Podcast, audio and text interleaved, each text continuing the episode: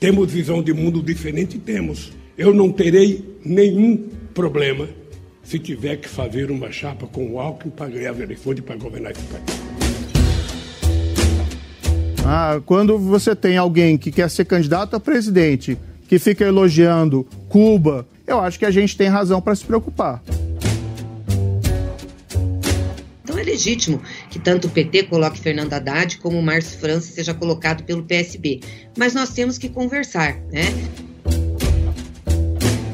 Foi conversei com o Tarcísio, ele topou aí ser pré-candidato né, ao governo do estado de São Paulo. Começou o ano e os partidos não quiseram saber de férias. Claro que em ano eleitoral, camarão que dorme, a onda leva. Por isso, as negociações para formar uma chapa presidencial e a discussão sobre apoios dentro dos estados estão de vento em polpa. Nesta quinta-feira, PT e PSB se reuniram para tentar chegar a um acordo mesmo sem a resposta de Alckmin em relação à composição com Lula, os dois partidos têm outras questões mais sensíveis para tratar. O PSB quer o apoio do PT nas disputas em São Paulo, Espírito Santo e Pernambuco. Só que os petistas anunciaram pré-candidaturas nestes estados, com Fernando Haddad, Humberto Costa e Fabiano Contarato. Por falar em Lula, o embate com o ex-juiz Sérgio Moro, pré-candidato pelo Podemos, já começou. Os dois subiram o tom na troca de ataques por meio de declarações e publicações nas redes sociais. Chamado de canalha pelo ex-presidente petista, Moro respondeu: canalha é quem roubou o povo brasileiro durante anos e usou o dinheiro para financiar ditaduras. Quem começa a se estruturar para as eleições é o presidente Jair Bolsonaro, anunciando seus candidatos nos estados. Depois de confirmar a pré-candidatura do ministro da Infraestrutura Tarcísio de Freitas para São Paulo, ele lançou o nome de Damares Alves, dos Direitos Humanos, para o Senado, também pelo Estado. No Poder em Pauta de hoje, vamos abordar esses assuntos com os nossos jornalistas de Brasília, que cobrem o dia a dia da política.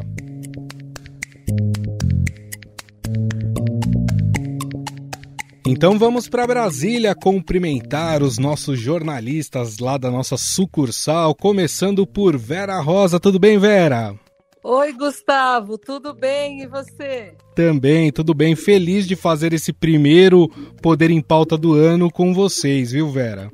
Eu também. A, no... a gente estava com saudade, viu? Saudade do Frazão também, dos nossos ouvintes.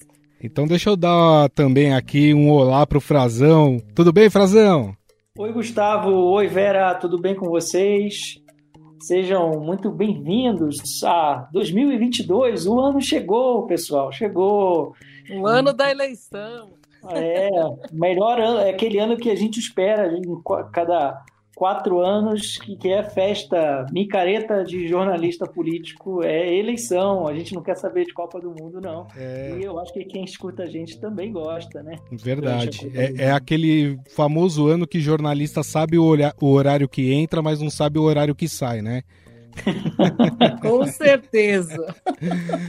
Muito bem, turma. Então, já que a gente está falando de eleição, né, e desse ano, que deve ser um ano muito quente, né, por causa dessas eleições, até pela polarização que o país passa nos últimos anos, né? Queria começar falando dos planejamentos, né? Os partidos começam já a se mexer atrás de, de alianças, né, de formações de chapa. Nesta quinta-feira nós tivemos o um encontro de PT e PSB, né? Se reuniram ali, mesmo o Alckmin ainda não tendo confirmado né, que vai realmente se filiar ao PSB e que vai ser vice na chapa do Lula, os partidos começam as tratativas aí de apoio, principalmente nos estados. Mas parece que a coisa tá difícil, né, Vera? É, Gustavo, tá. Não tá nada fácil, não. Foi a primeira reunião né, do ano entre as cúpulas de PT e PSB. É, não chegaram ainda a nenhum acordo, está tendo um impasse grande em relação às alianças nos estados, né, principalmente São Paulo. Então é legítimo que tanto o PT coloque Fernando Haddad como o Márcio França seja colocado pelo PSB.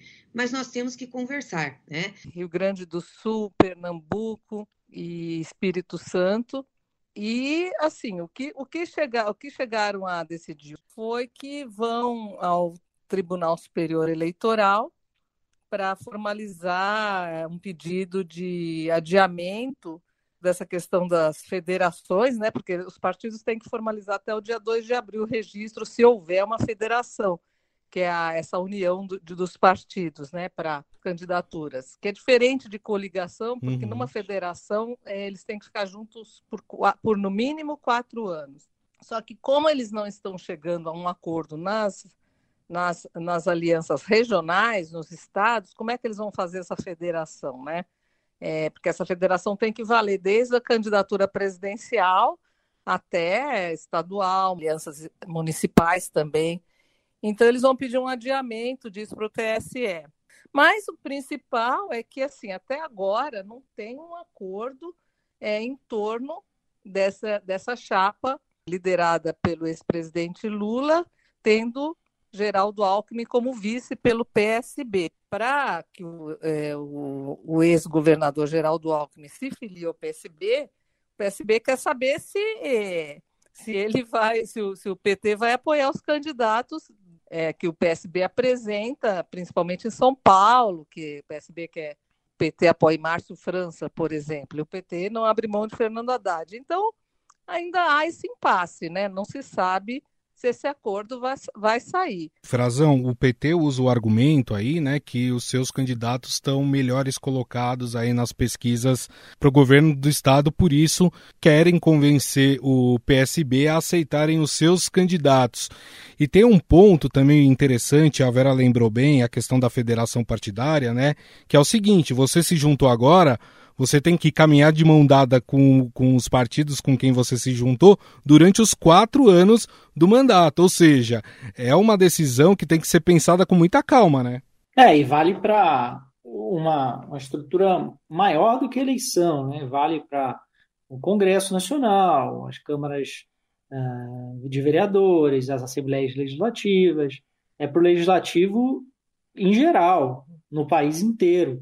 E isso vem justamente para tentar dar uma, uma finalidade, né? uma, de certa forma, também fazer com que essa união não seja só eleitoral, não seja só pro forma, é, algo temporário, passageiro, com o objetivo de se favorecer na eleição, mas de que essa união seja dada por afinidade entre os partidos, por princípios comuns, por programa é, que eles propõem para o país, para o, os seus governos, é para dar um rosto e, de fato, um fundamento maior na política, em vez de ficar só uma troca de apoios para tempo de TV, tempo de exposição no rádio, uh, ajudar de alguma forma a campanha de um ou de outro uh, por candidatos que sejam mais uh, populares, enfim, algumas coisas de uma política menor.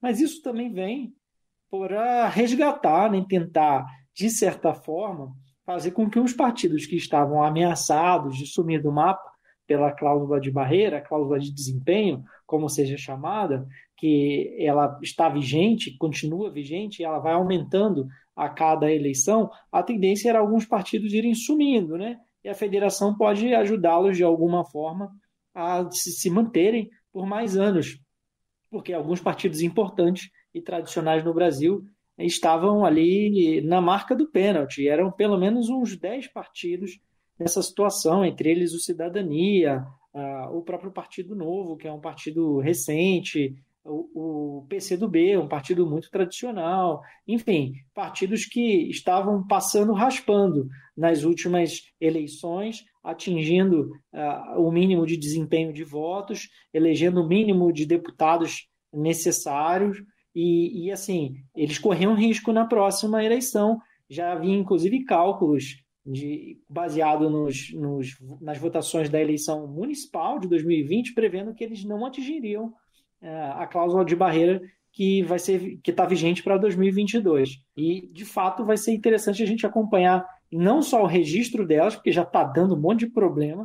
Vamos ver a partir desse resultado se ela vai subsistir pela, na legislação eleitoral brasileira ou vai ser mudada já na, no, pelo próximo Congresso.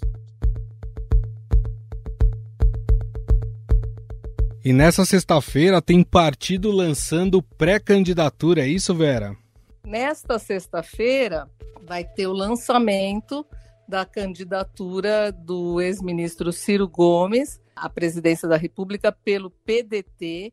E o Ciro adotou aí um, um slogan, a rebeldia da esperança, é, no qual o estilo explosivo dele, esse, esse, ele é dono de um temperamento assim, né?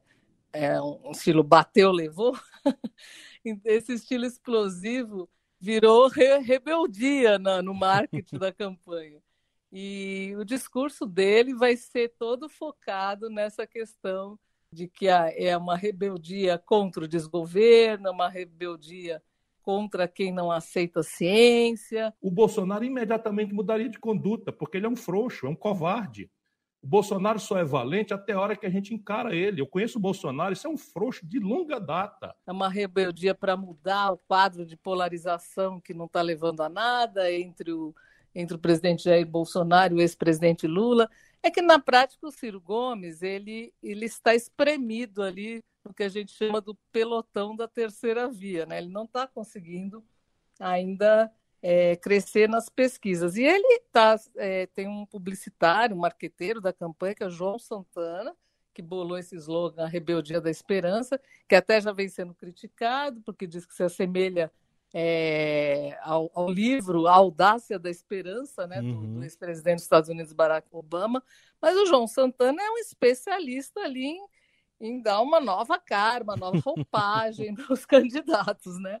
Então vamos ver o que, que vai acontecer, porque no PDT, a bancada de deputados federais, é, até agora estava querendo, uma parte da bancada queria que o Ciro desistisse, alegando que ele não está crescendo nas pesquisas.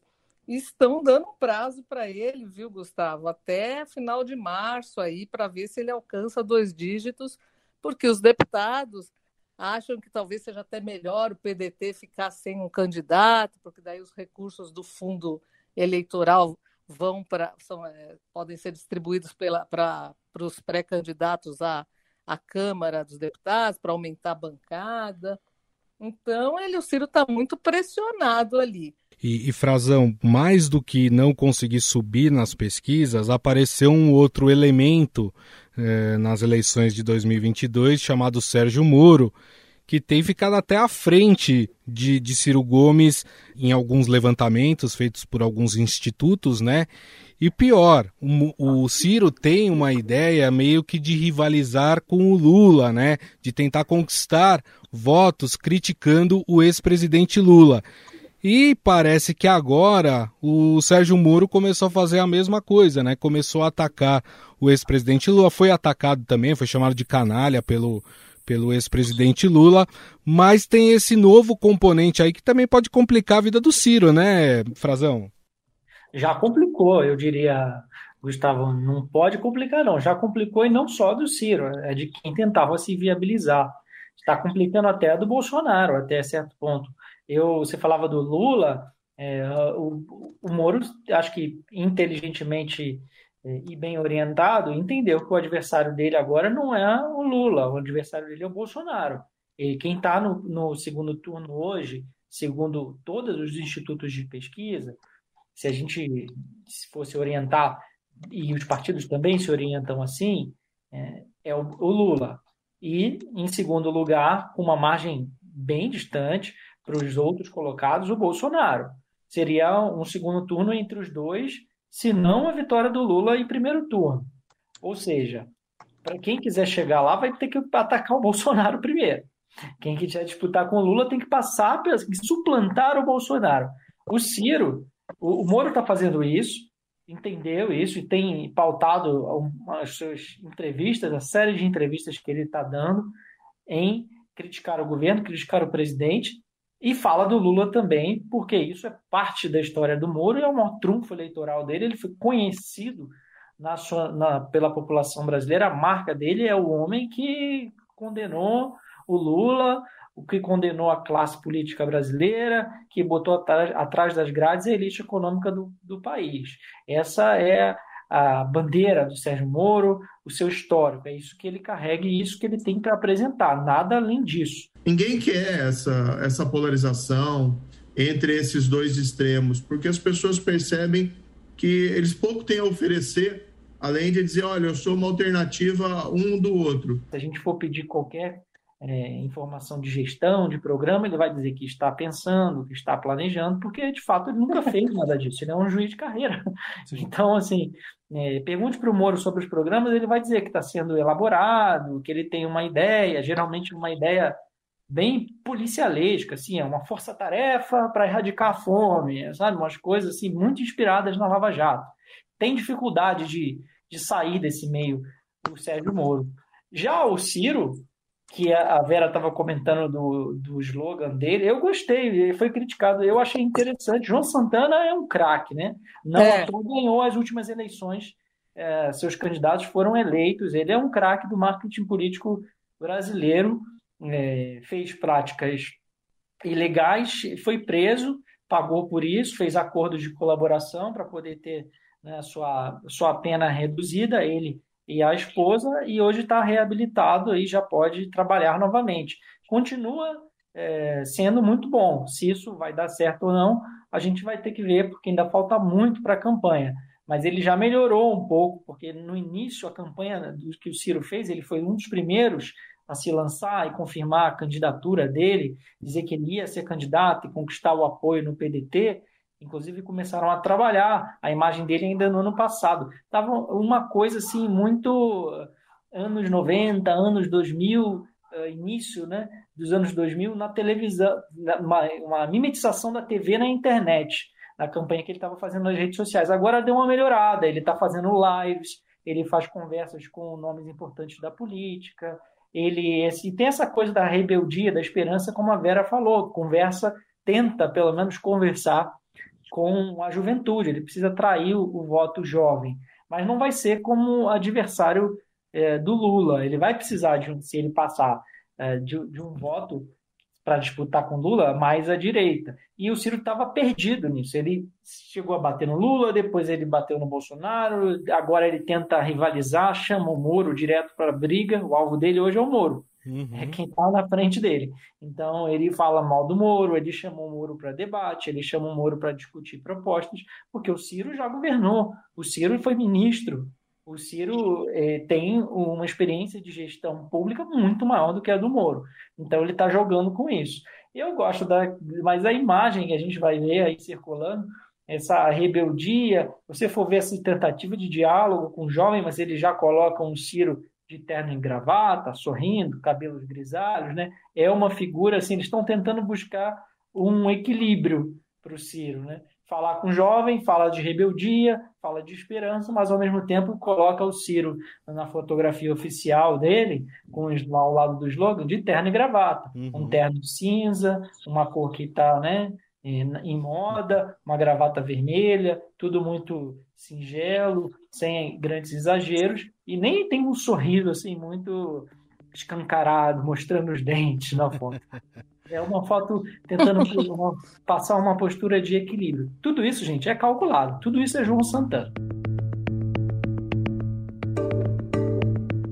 Quem também está se estruturando, né, montando as suas bases nos estados é o presidente Jair Bolsonaro. E isso tem causado um racha dentro da base bolsonarista, explico para vocês. Ele lançou em uma live o ministro da Infraestrutura, Tarcísio de Freitas, para o governo de São Paulo, pré-candidato ao governo de São Paulo. E depois, numa outra entrevista, ele disse que gostaria de indicar a Damares Alves para a vaga no Senado também por São Paulo.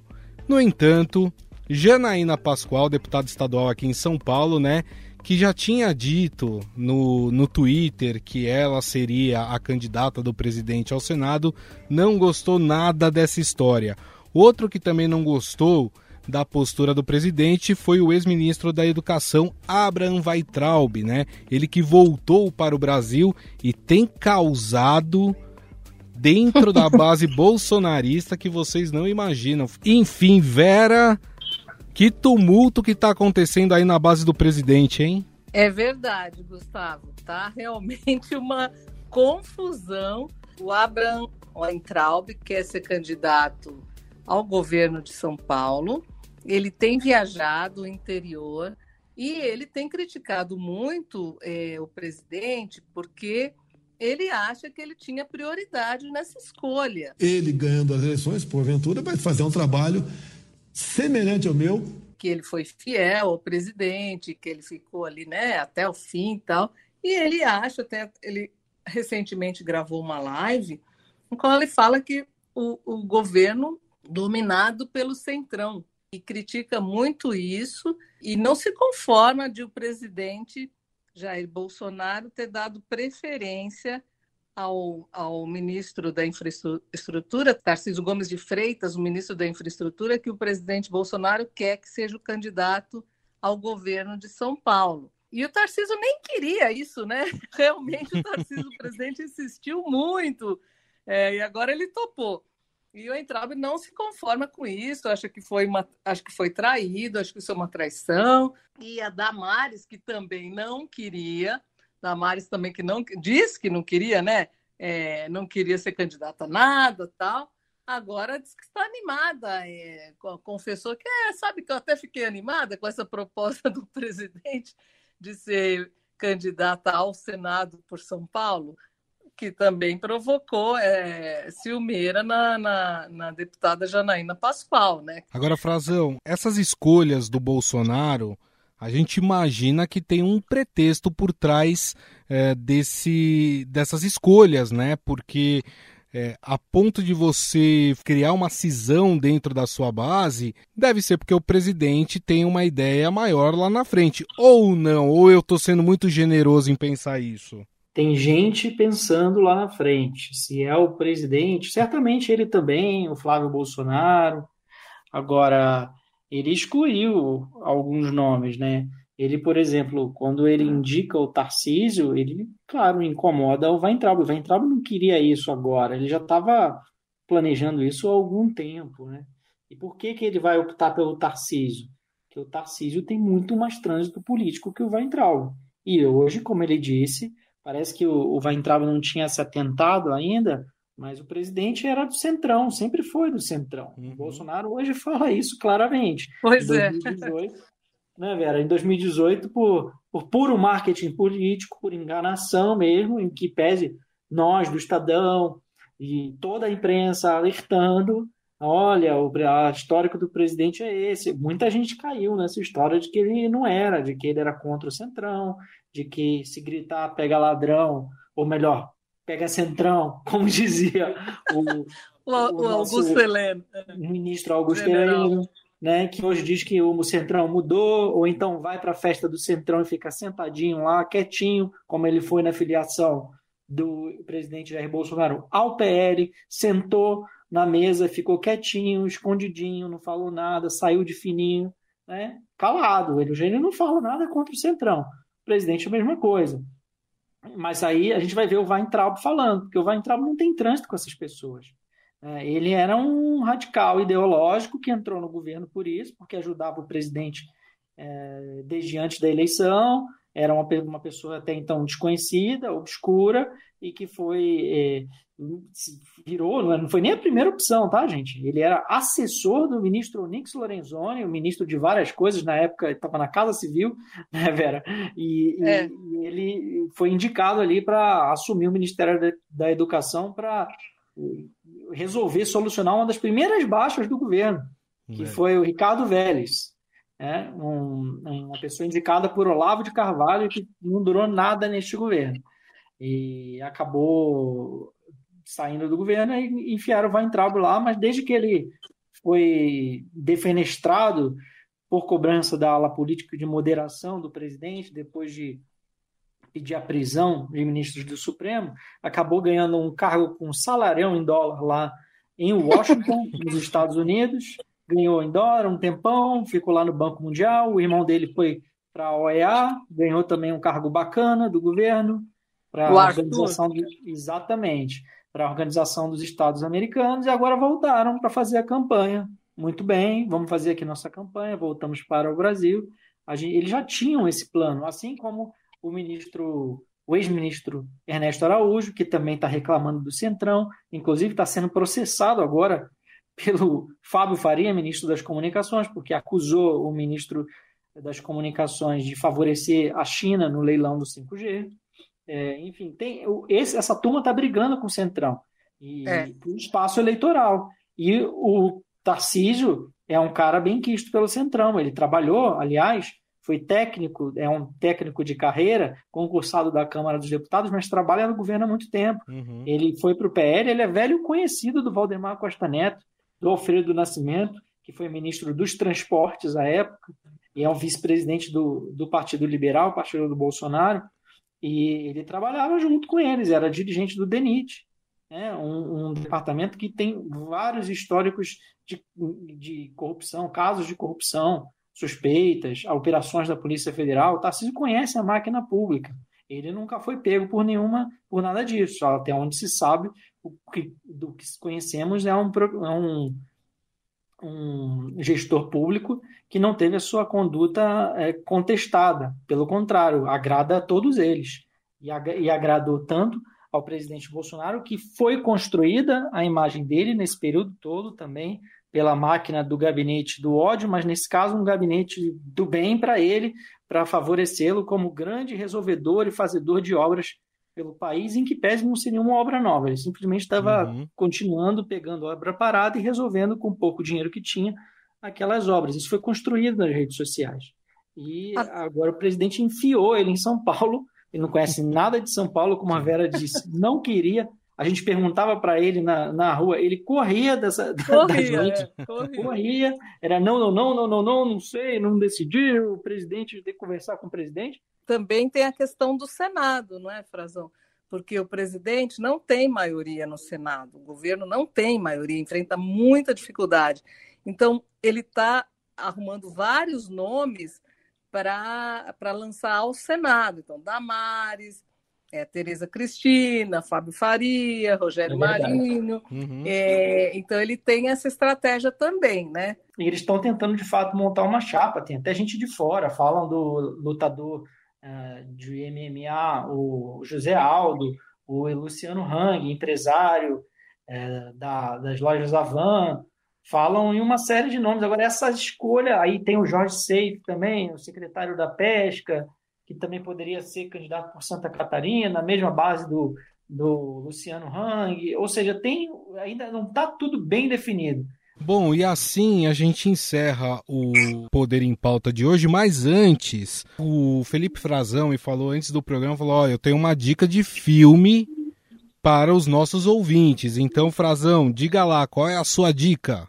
Minha dica é um documentário é, que foi exibido em duas partes na, na TV a cabo, pela Globo News, dirigido pela Carla Camurati, que eu acho que é um documentário que vem a calhar muito bem para esse ano, que chama Oito Presidentes e um Juramento, a história de um tempo presente, que ele repassa ah, os presidentes, os governos do Brasil até Bolsonaro, ah, desde a nossa redemocratização, a partir da Constituição de 1988 e exibe num ritmo, acho que bem propício até para uhum. esse tempo que nós estamos vivendo, de redes sociais, né, de vídeos curtos, mas tem um ritmo interessante. Ele é a história é contada na montagem do filme e conta os principais fatos, resume os principais fatos para o bem e para o mal dos mandatos desses oito presidentes é muito interessante, sobretudo porque ele exibe o que certos personagens que nós conhecemos hoje na crônica político-policial brasileira faziam no passado, alguns trechos uh, do que eles viveram e do que eles fizeram no passado. Né? Muito legal. Está na Globoplay, é isso? Está agora na Globoplay, exatamente. Frazão, muito obrigado, viu, meu cara? Até a próxima. Até. Um abração para vocês todos. Um prazer sempre estar junto com vocês. Bom, e nessa quinta-feira, né? Porque nós estamos gravando na quinta-feira à noite, nós também perdemos uma das maiores vozes da música popular brasileira. A Elza Soares, que nos deixou aos 91 anos de idade e, e, é uma mulher que, além de representar muito dentro da música, também representa como um retrato da mulher brasileira, né, Vera? Sim, Gustavo. Olha, é, eu queria assim falar um pouquinho disso porque fiquei muito emocionada com um artigo do Júlio Maria no Estadão que diz o seguinte: faltou tudo a Elza Soares: família, compreensão, amigos verdadeiros, respeito, mas não faltou voz. Ela foi uma sobrevivente, né? Uhum. Ela deu uma entrevista ao Estadão no, em 2020 e, ao ser perguntada sobre qual era a saída para um país conflagrado pelo ódio, ela disse o seguinte: quando soubermos que não somos nada e que somos todos iguais, seremos mais leves, teremos maior amor e voltaremos a ter mais esperança. E nossa, Elza Soares vai fazer uma falta imensa. Vera, queria te agradecer mais uma vez também. Muito obrigado, até a próxima. Obrigada, Gustavo. Muito obrigada. Obrigada, Frazão. Até o próximo Poder em Pauta. O Estadão Notícias desta sexta-feira vai ficando por aqui. Contou com a apresentação minha, Gustavo Lopes, produção, roteiro e edição de Jefferson Perleberg e Gabriela Forte e a montagem de Moacir Biasi. O editor do núcleo de áudio do Estadão é Emanuel Bonfim. Mande seu comentário e sugestão para o nosso e-mail podcast@estadão.com. Um abraço e até mais.